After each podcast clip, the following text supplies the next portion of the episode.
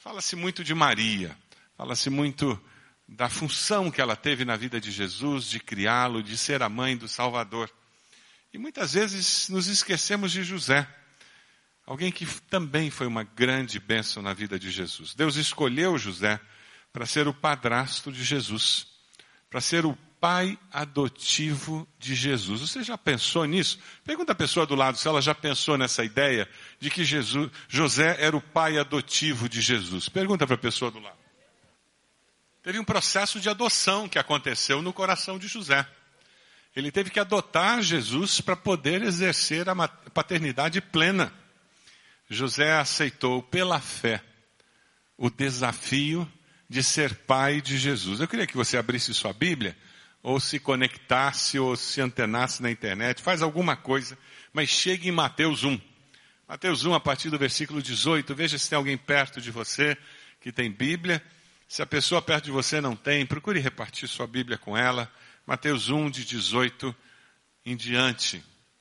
A palavra do Senhor nos conta aquele momento dessa forma.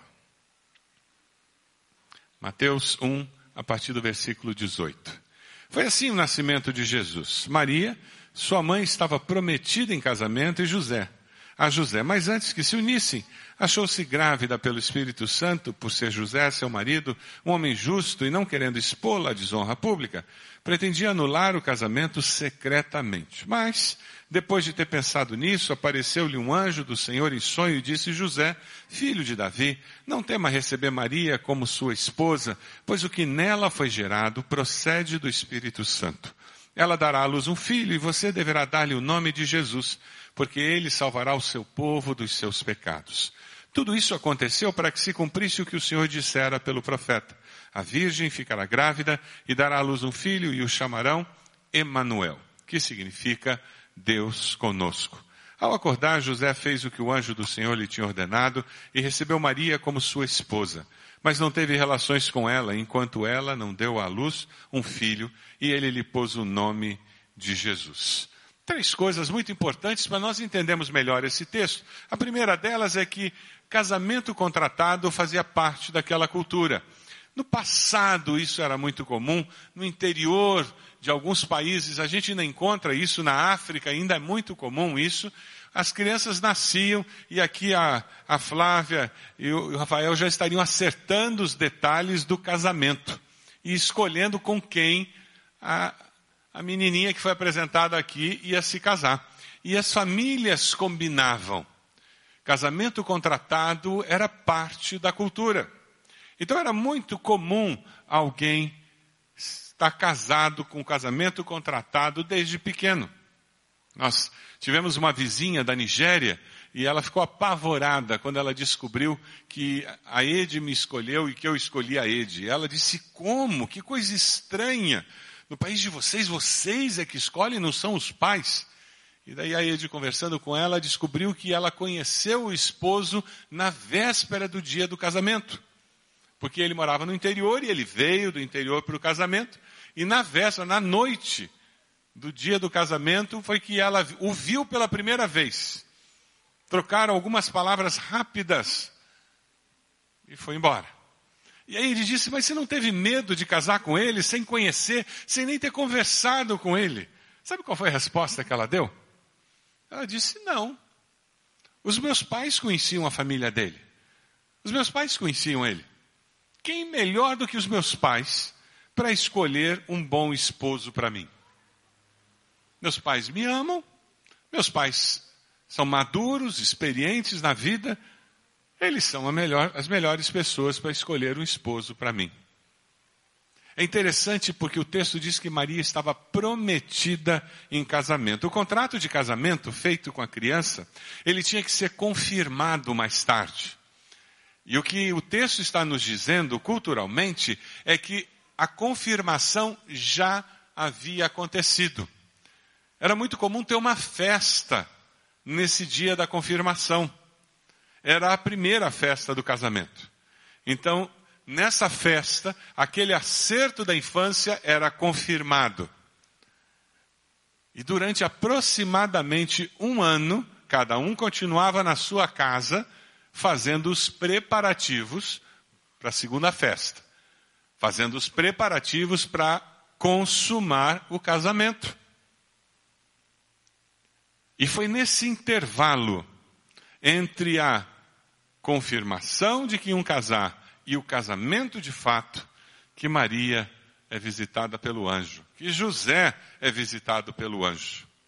José podia abandonar Maria e ela podia ser acusada de adultério, ele podia pedir divórcio por saber que ela estava grávida neste interstício entre a confirmação do, do casamento e o casamento de fato. Mas Deus escolheu José. E isso fez com que José agisse pela fé. Porque Deus escolheu José. José agiu pela fé. E sabe o que aconteceu? Se você olhar os versículos 18 e 19, dá uma olhadinha aí no texto. Os versículos 18 e 19 nos mostram uma característica fantástica de José, que nós encontramos em toda a sua vida: obediência. José foi obediente na decisão de casar-se com Maria. Ele poderia ter cancelado, ela poderia ter sido humilhada publicamente, até apedrejada pelo que aconteceu, mas ele não querendo expô-la, não querendo desonrá-la publicamente, ele estava pensando em simplesmente sumir. Ele é que ficaria mal na fita, como a gente fala. Mas sabe, o anjo do Senhor fala com ele. A dignidade de José. O fato dele não ser intempestivo e não resolver simplesmente chutar o pau da barraca, como a gente fala, o fato dele não reagir simplesmente violentamente porque soube que ela estava grávida, o fato dela, dele não reagir simplesmente contrariado e dizendo para todo mundo: olha o que, que o anjo me disse, veja só o que, que vai acontecer. A dignidade de José o recompensou com um momento muito especial de revelação divina.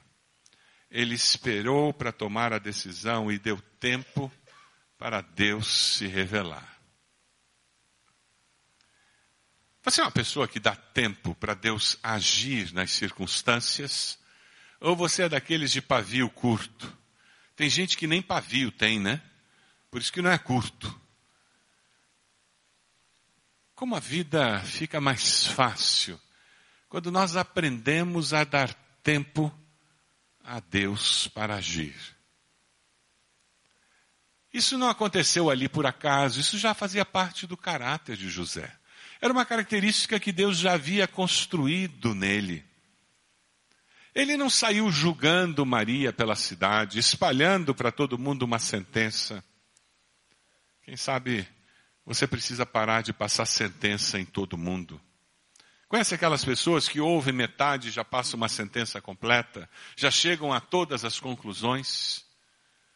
Você conhece aquela pessoa que ouve uma história e já disse, é, sempre foi assim? Fulano? sempre achei que era desse jeito. Conhece gente assim? Que é rápido em condenar, em julgar, em chegar a conclusões. Quando você faz isso, você perde uma grande oportunidade de ser surpreendido pelo agir de Deus nas circunstâncias. Quem sabe na sua própria vida, você sempre espera o pior. Conhece gente assim? Sempre espera o pior dos outros, sempre espera o pior das circunstâncias, sempre acha que não vai dar certo, sempre acha que o problema é maior do que eu posso suportar. E por causa dessa atitude você não dá espaço para que o sobrenatural de Deus se manifeste. Antes de orar, antes de esperar Deus levantar pessoas ao redor para apoiá-lo, você simplesmente desiste, sai de cena, já não quer mais conversar. Quem sabe você possa aprender com José. A importância de colocar a cabeça no travesseiro e esperar o dia de amanhã para ver o que, que Deus vai falar no dia de amanhã. Já que o de hoje está complicado. Dobre os joelhos, lance sobre ele toda a sua ansiedade, porque ele, quem sabe o restante do versículo? tem cuidado de vós. Pergunta a pessoa do lado, você acredita que Deus cuida de você? Pergunta a pessoa do lado aí, você acredita mesmo? Se ela disse que sim, então diz ela, então para de ficar ansioso. Para de ficar ansioso. Ora, se você acredita que Deus cuida, para de ficar ansioso. Confie em Deus. É interessante que Deus busca homens e mulheres que confiem nele, que dê tempo para Deus agir. Nós vivemos uma sociedade muito imediatista. Existem muitas situações da vida que não se resolvem em dois dias, em um mês, em seis meses, em um ano. E a gente quer tudo para ontem, não é mesmo?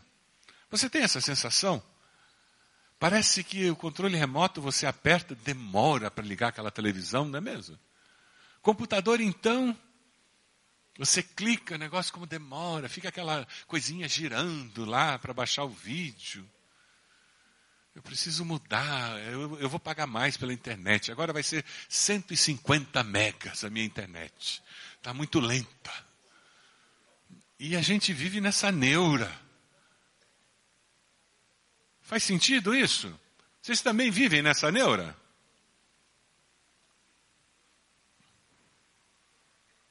Eu ontem passei por uma provação, meus irmãos. Olha, foi difícil ontem. Eu e Eide fomos para um casamento. O casamento era às duas. Ainda bem que a noiva era alemã. E alemão prepara tudo.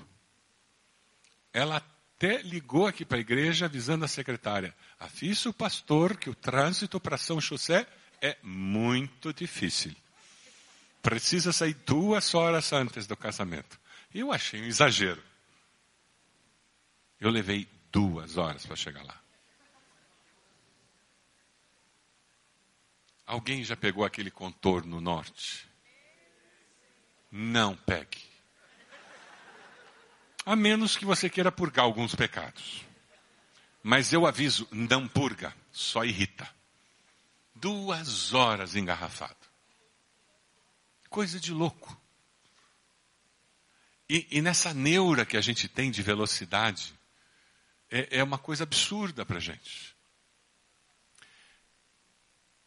Quem sabe você veio hoje aqui, porque o que Deus quer falar para você é calma. Dê tempo ao tempo. Calma. Continue orando. A resposta virá mas no meu tempo. E o tempo de Deus nem sempre é o nosso tempo. Quantos já descobriram isso? Quantos? Que bom, eu não estou sozinho. O tempo de Deus nem sempre é o nosso tempo. Sabe, Deus escolheu José porque José conseguia agir pela fé. Ele foi obediente no casamento e ele ouviu, porque ele esperou, ele teve uma experiência incrível de revelação de Deus. E pela fé ele obedeceu. Não adianta a gente esperar, ouvir Deus falar, porque eu tenho que obedecer ainda, não adianta só ouvir. Eu tenho que ouvir e obedecer. E porque ele obedeceu, ele adota aquele menino. É verdade. Ele casa com aquela jovem. Ele vê aquela barriga crescer. Mas aquele menino não era dele. E ele vê o menino nascer. E ele ajuda no parto. Não tinha mais ninguém lá. Ele ajuda no parto e o menino não é dele, não. E a gente sabe da história que ele tem que fugir para o Egito, perdeu todo o negócio que ele tinha lá na cidade dele. Quem é autônomo sabe o que eu digo. Dois anos com o negócio fechado, perdeu todos os clientes. E ele fugiu para o Egito para proteger quem? O menino que não era filho dele. Mas ele adotou aquele menino.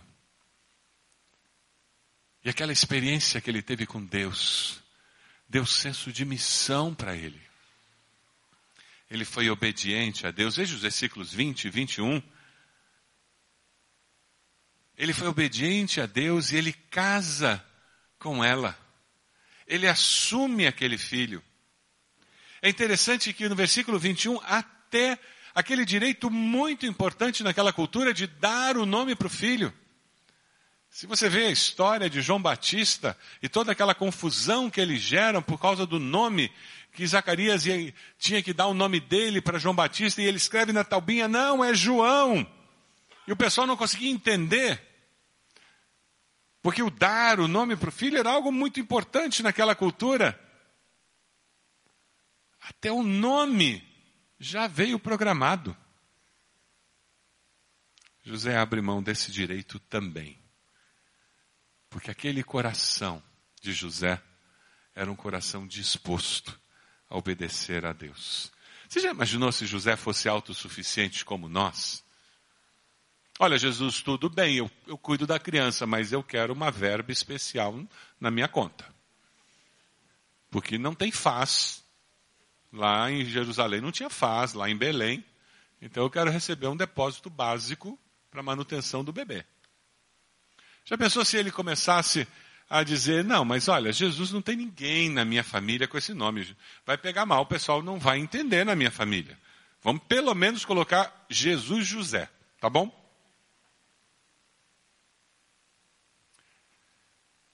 Existe uma atitude a ser cultivada nas nossas vidas, que é da obediência pela fé, da submissão.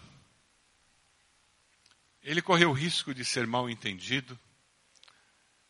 Deus protege Maria e tira Maria na hora do nascimento do bebê lá da vila. Você pode imaginar as velhinhas da vila fazendo conta no dedo? Porque elas acompanharam a barriga de Maria e elas todas olhavam e diziam: Mas a barriga está muito grande para o número de meses que eles têm de casado. Quem sabe é gêmeos. Não tinha ecografia naquela época, então não tinha como saber. E Deus é tão sábio que faz com que Jesus não nasça naquela cidade, no meio daquela fofocarada toda. Ele nasce distante, É interessante isso.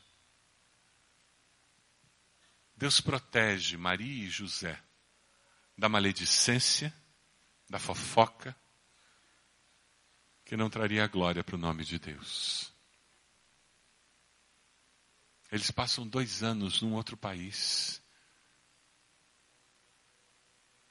É interessante porque José, pela fé, toma a decisão de abraçar aquele menino como seu próprio filho.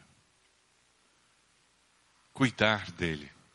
Ele cumpre o papel de pai, ele zela pela mãe na gravidez, ele zela pelo bebê no nascimento, ele o protege, como um pai deve fazer. Se você tem um filho adotivo, você já descobriu que filho adotivo fica igual a filho biológico. Porque Deus dá o mesmo amor. Não se preocupe se eu posso adotar ou não. Adote. Muitas vezes, através da adoção, você dá a possibilidade para uma criança de ter uma família que talvez ela nunca tivesse. Você abençoa demais e muda a história de uma criança quando você adota aquela criança. E Deus coloca o amor verdadeiro no coração dos pais adotivos. É Deus quem faz esse milagre. Foi isso que Deus fez no coração de José. É interessante porque José escolhe ser pai de Jesus. Ele o adota e faz isso pela fé. Ele obedece no casamento pela fé. Ele adota aquela criança pela fé. E ele é obediente e paga um alto preço por isso. Veja no versículo 22. Jesus surge com dois nomes nesses versículos 22 a 25. Emanuel, que é Deus conosco, Deus se fez carne no Natal, e Jesus, que é a forma grega do nome hebraico Josué. Jeová é a salvação, é o significado. Jesus Salvador. Ele participa de um momento especial na história, porque ele aceita o desafio de fé. Deus o usa para transformar a história da humanidade. Não é verdade que quando nós precisamos da presença de Deus conosco, nós oramos dizendo: Deus, eu preciso que o Emmanuel se manifeste na minha vida, que Jesus seja Deus comigo. Não é verdade que quando nós precisamos de um Salvador, nós buscamos a Jesus para que Ele perdoe os nossos pecados e nos dê uma nova vida? Porque José foi obediente e aceitou o desafio de adotar aquele menino. A história foi dividida em duas partes. E eu e você podemos desfrutar da salvação em Cristo. Qual é o desafio que Deus tem colocado diante de você? Para que a sua família seja abençoada e tenha a sua história modificada. Qual é o desafio que Deus tem colocado diante de você? Que você precisa abraçar pela fé para que a história da sua vida seja modificada. Quem sabe é o desafio de abandonar um vício. Um vício que você acalenta como um animal de estimação há anos. E você, você acha que você jamais conseguirá abandoná-lo. Quem sabe é um jeito de viver que você diz, mas o meu avô era assim, o meu pai era assim, a minha mãe era assim, todo mundo lá em casa é assim. E você sabe que não agrada a Deus. Sair do culto falando mal de todo mundo. Chegar em casa na hora da mesa e não conseguir conversar sobre coisas positivas.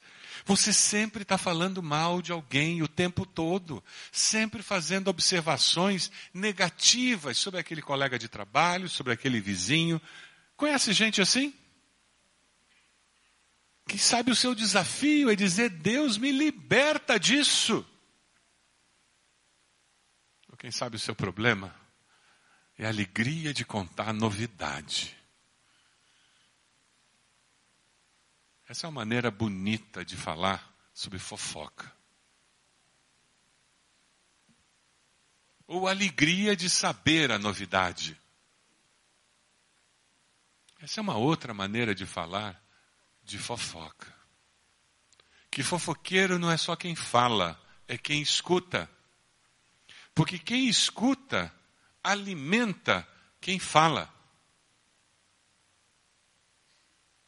Tem muita gente que acha que não é fofoqueiro, mas adora ouvir uma fofoca.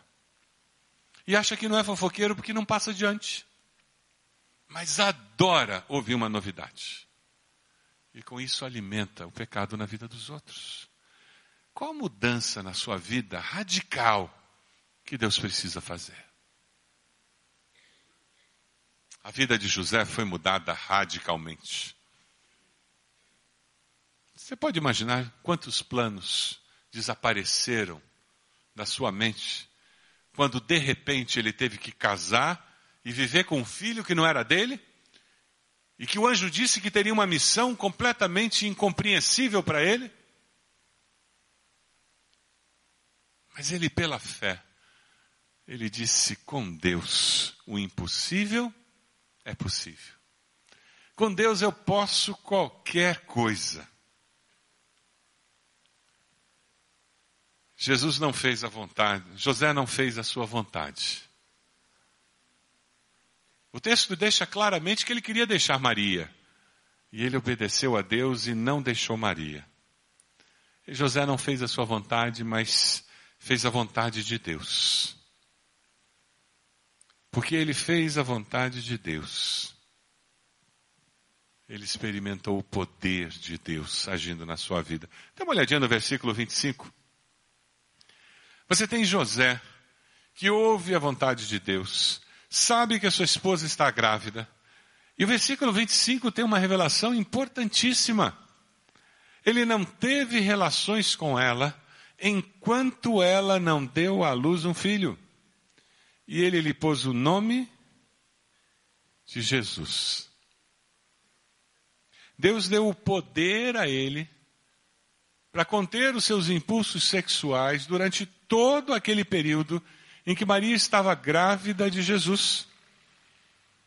Deus consegue nos ajudar a controlar impulsos sexuais, ira, ressentimento, traição, decepção. Deus controla e trabalha com qualquer atitude, sentimento do ser humano. Deus tem poder para sempre nos conduzir em triunfo. Você acredita nisso? Diga amém. Tem um texto em 1 Coríntios que eu queria que nós lêssemos juntos. Vamos ver? Vamos ler juntos. Não sobreveio a vocês tentação que não fosse comum aos homens. E Deus é fiel. Ele não permitirá que vocês sejam tentados além do que podem suportar. Mas quando forem tentados, Ele mesmo lhes providenciará um escape para que o possam suportar. Deus nos capacita a enfrentar toda e qualquer situação. E é interessante porque eles não tiveram relações, não viveram maritalmente até o nascimento de Jesus. Depois de Jesus nascer, eles viveram como um casal e tiveram vários outros filhos. Atos 1,14 nos fala sobre isso. Todos eles se reuniam sempre em oração com as mulheres, inclusive Maria, a mãe de Jesus, e com os irmãos dele. Existem várias referências aos irmãos de Jesus nos evangelhos. José teve uma família normal, com outros filhos, com Maria. José permaneceu forte em sua fé no Senhor, seu Deus, em momento algum duvidou de que a soberania divina pudesse defender e preservar a sua pureza e a sua honra. Esse é o grande exemplo, Deus, de, de José. E Deus precisa de homens e mulheres assim, que acreditem, acreditem que Deus vai cuidar de nós. O que depende de nós é assumirmos o compromisso de obedecer a Deus. Eu confio em Deus. Eu sei que Deus trabalha a meu favor. O resto, bom, do resto Deus cuida. É assim que você vive. É desse jeito que você cuida da sua empresa. Eu sei que Deus trabalha a meu favor. É assim que você cuida da sua vida profissional? Eu faço o meu melhor e eu sei que Deus trabalha a meu favor. É assim que você cuida da sua família? Eu faço o meu melhor e eu sei que Deus trabalha a meu favor. Era com essa segurança que José vivia. Ele sabia que ele era o líder espiritual do seu lar. E quando nós lemos textos sobre a infância de Jesus, o pouco que nós temos nós vemos sempre José como líder espiritual do seu lar. Nós vemos Maria, uma mulher que era ajudadora fiel, e os textos que nós lemos dos evangelhos que mostram Maria, mostram sempre ela como uma ajudadora, uma companheira fiel.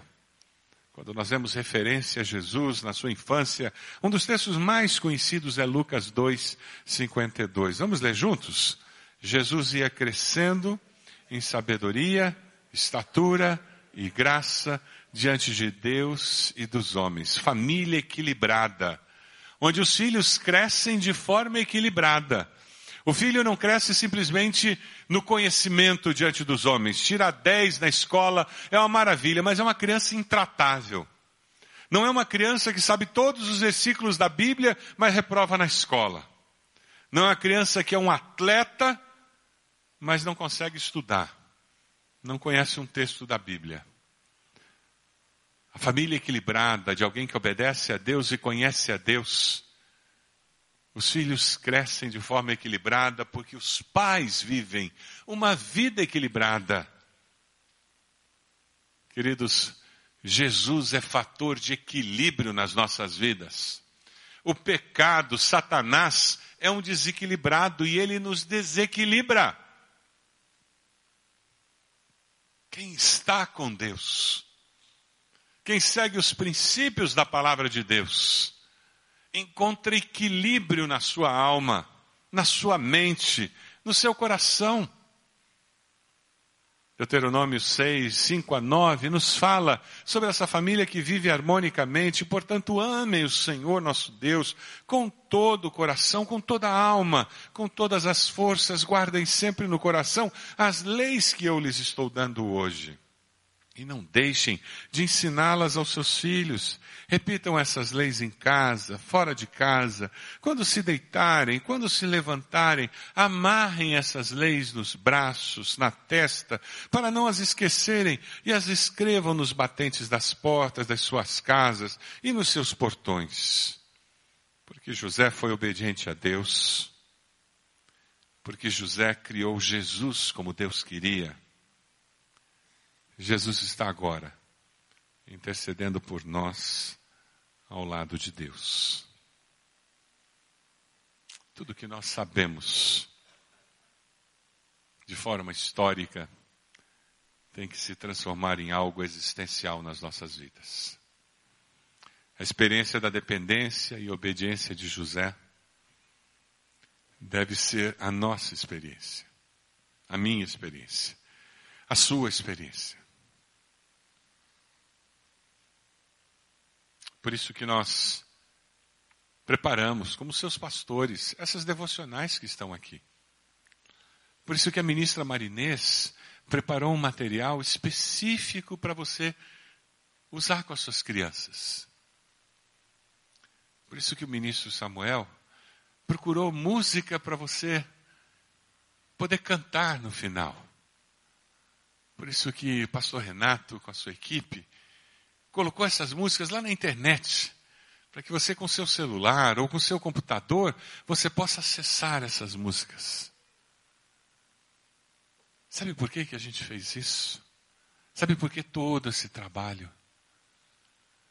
Porque nós cremos que é possível sim vivermos uma família equilibrada e abençoada pelo Senhor. Porque nós queremos que a sua família seja uma família abençoada pelo Senhor. Que a sua vida seja uma vida abençoada pelo Senhor. Você quer viver assim? Você quer seguir o exemplo de José? Eu tenho quatro perguntas para você. Eu queria que você marcasse a afirmação que corresponde à decisão do seu coração. Como José, eu decido esperar e ouvir a voz de Deus antes de agir. Você decide fazer isso a partir de hoje? Então marque aí, no esboço que você tem à sua frente. Eu decido fazer isso. Eu não vou ser intempestivo mais. Eu não vou sair falando dos outros. Eu vou esperar. Deixa Deus cuidar disso. Eu não vou tomar decisões eu vou, não vou abandonar as coisas no meio do caminho. Calma, calma. Se você é daqueles que não tem, pali, não tem pavio, você hoje vai orar dizendo: Deus coloca pavio em mim, Deus. E eu agora vou ter pavio sim. E não vai ser curto, vai ser longo. Porque eu vou esperar em Deus. Porque eu quero ver Deus se manifestar nas situações, nas circunstâncias da minha vida. Como José, eu decido abrir mão dos meus direitos para obedecer a Deus. Ah, que decisão difícil. Que decisão difícil. Nós somos tão cheios de direitos, não é verdade? Temos tantos direitos. Nos sentimos tão cheios de direitos. E precisamos tomar uma decisão eu abro mão dos meus direitos, para que Deus possa agir na minha vida e através da minha vida. Não tem como obedecer a Deus enquanto eu quero fazer o que eu quero, porque eu quero, quando eu quero, como eu quero. Porque não tem como obedecer a Deus se eu sou o centro da história, eu sou o centro da minha vontade. Você quer abrir mão da sua vontade? E dizer: Deus, toma minha vida em tuas mãos. Aceitar Jesus como Salvador é tomar essa decisão. Deus, eu não quero mais controlar a minha existência a partir de hoje, o Senhor controla a minha vida. Eu me arrependo dos meus pecados, eu confesso que Jesus nasceu, viveu, morreu e ressuscitou para ser o meu Salvador.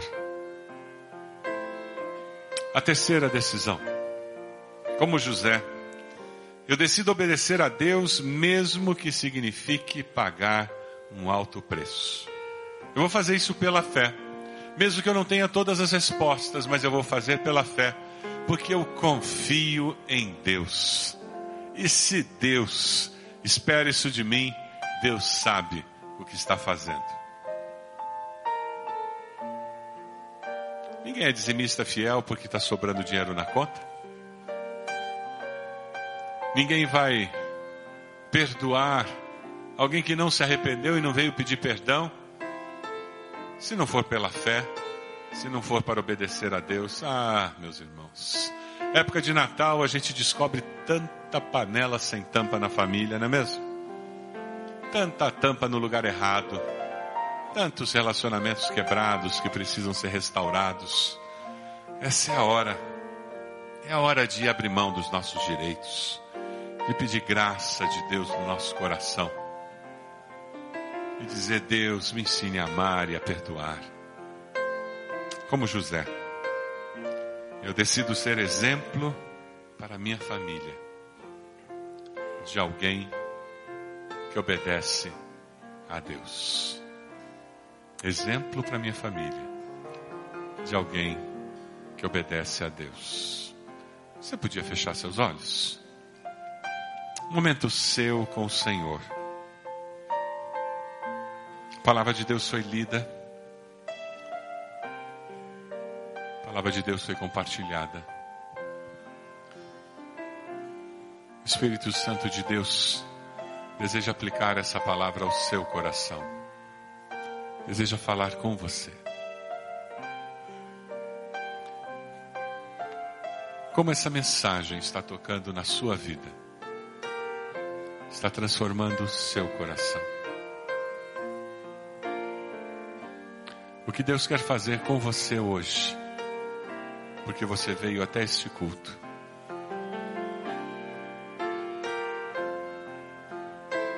Você consegue identificar? Então diga a Deus, como José, eu abro meu coração para o Senhor. Como José. Eu quero ser obediente ao Senhor.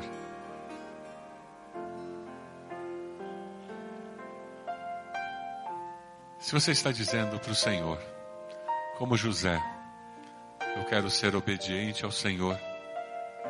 Onde você está? Coloque-se de joelhos. Vamos fazer isso com esse gesto físico. Você estará dizendo: Deus falou comigo. E eu estou respondendo ao Senhor. Eu quero ser exemplo para minha família. Eu quero abrir mão dos meus direitos. Eu quero aceitar desafios de fé que Deus colocar diante de mim. Como José, eu respondo à voz do Senhor. Momento seu com o Senhor algo que precisa ser deixado no altar, algo que tem a ver com o teu jeito de ser, de reagir. E Deus precisa agir poderosamente para transformar a sua vida. Talvez você nem acredite que seja possível, mas eu quero dizer para você que com Deus tudo é possível. Deus, nós somos teus filhos, Senhor nós nos colocamos diante do Senhor, em oração neste momento, clamando pelas tuas misericórdias sobre as nossas vidas. Ó Deus, como José foi obediente ao Senhor em tantos aspectos da sua vida. Como José teve uma atitude de dependência do Senhor. Nós pedimos que o Senhor mesmo se manifeste a nós que o Senhor mesmo transforme as nossas vidas. Ó Deus, eu oro por esses que de joelhos estão dizendo: Eu preciso da intervenção sobrenatural do Senhor na minha vida, na minha existência. Ó Deus, nós pedimos que o Senhor faça uma obra completa e que eles tenham alegria de ver a transformação do Senhor nas suas vidas para que haja honra e glória para o nome do Senhor. A Deus, nós te agradecemos pela vida que José viveu, por ele ter adotado verdadeiramente Jesus como seu filho, tê-lo criado nos teus caminhos e nós termos o nosso Salvador. Louvado seja o teu nome, Senhor. Nós te louvamos, te adoramos e o fazemos no nome de Jesus. Amém, Senhor.